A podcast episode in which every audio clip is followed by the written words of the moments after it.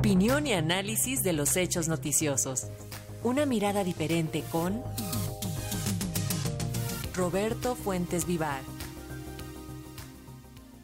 Y otra mega obra de la 4T inaugurada. Roberto Fuentes, ¿cómo ves? ¿Qué comentario nos tienes al respecto? Pues mira, Eliud, definitivamente hoy es un día de fiesta, es un día histórico porque fue inaugurada la primera etapa de la refinería Olmeca en Dos Bocas, Tabasco. Y aunque todavía faltarán algunos meses para que comience a producir gasolina, ya en forma reiterada y en forma permanente, pues la fecha de hoy quedará inscrita como una de las más importantes para el país en lo que se refiere a soberanía energética. Eh, eh, y bueno, hay que recordar que por lo que se apreciaba en las tomas del acto inaugural. Se trata de una obra monumental construida en tiempo y forma. Y pues la idea es que en 2003 esta refinería, junto con la modernización de las seis existentes y la adquisición de la planta de Deer Park en Texas, pues México pueda ya refinar lo necesario para satisfacer las necesidades del mercado. Pero no solo eso, sino también para reactivar una industria petrolera que hace seis años estaba prácticamente desmantelada. Por cierto que hace unos minutos, eh, como parte de, precisamente de esta inauguración, se firmaron acuerdos interesantísimos eh, con empresas privadas para la construcción de las coquizadoras y también para la construcción de gasoductos, de los cuales la Comisión Federal de Electricidad será copropietaria y que, que, permitirán transportar gas natural en diversas zonas del país, principalmente hacia el sureste.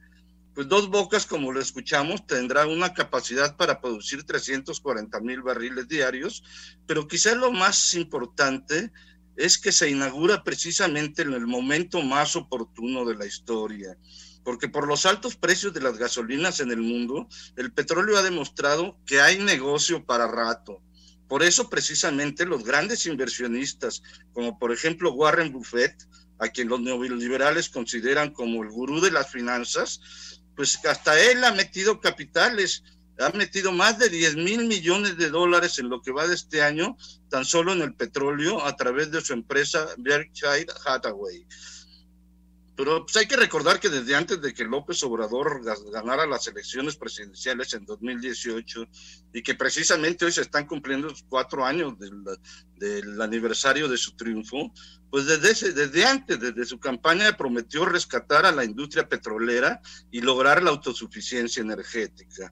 La tarea es titánica, pues los gobiernos anteriores se dedicaron a desmantelar petróleos mexicanos hasta dejar a la, a la paraestatal en fierros viejos, sin que se invirtiera en refinerías y colocando al país en una total vulnerabilidad y dependencia, no solo de las gasolinas, sino hasta del crudo que teníamos que importar para satisfacer las necesidades del país.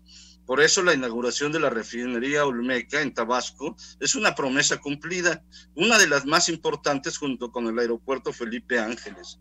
Pero quizá lo más interesante, como decía, es que pues es el, se hace en el momento más, más eh, oportuno porque la importación de gasolina con los altos precios internacionales significa una fuerte sangría para la economía nacional. Pues como lo escuchábamos hace unos momentos, en Europa los precios al consumidor están arriba de 50 pesos por litro.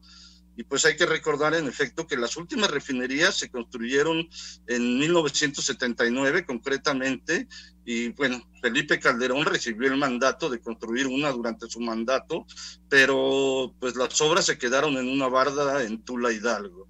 ¿Por qué es importante una refinería? Y aquí van algunos datos para responder a esta pregunta.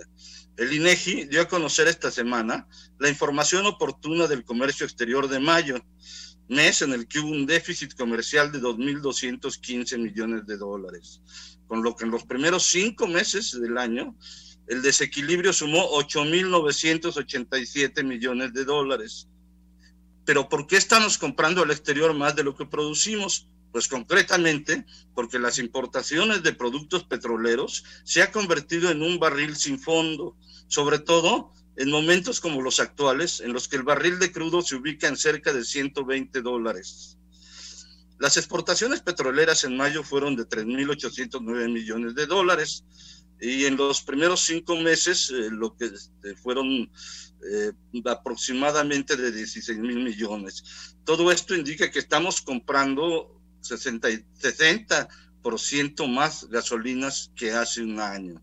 Pero el dinero que, perdón, esto se refiere a las exportaciones, aumentaron 60% pero de, lamentablemente el dinero que entró por esa vía no es suficiente para que exista una balanza comercial petrolera favorable, pues en mayo las compras externas fueron de 6.995 millones y en los primeros cinco meses 27 mil millones de dólares, con incrementos de, 70, de hasta 76%. Es decir, que estamos gastando casi 30 mil millones de dólares solo en cinco meses para adquirir productos refinados. Y todo esto provoca un déficit comercial en la balanza petrolera de 11.239 millones de dólares solo entre enero y mayo, porque estamos comprando gasolinas a los precios más altos de la historia, con una consecuencia negativa para la economía y finalmente para los mexicanos pues esto significa una dependencia brutal en materia de productos refinados. Por eso, precisamente, déjame comentarles al auditorio algo personal. Me sentí emocionado al ver precisamente estas tomas de la magnificencia de la obra. Por todo esto, pues el día de hoy es un día histórico por la inauguración de la refinería.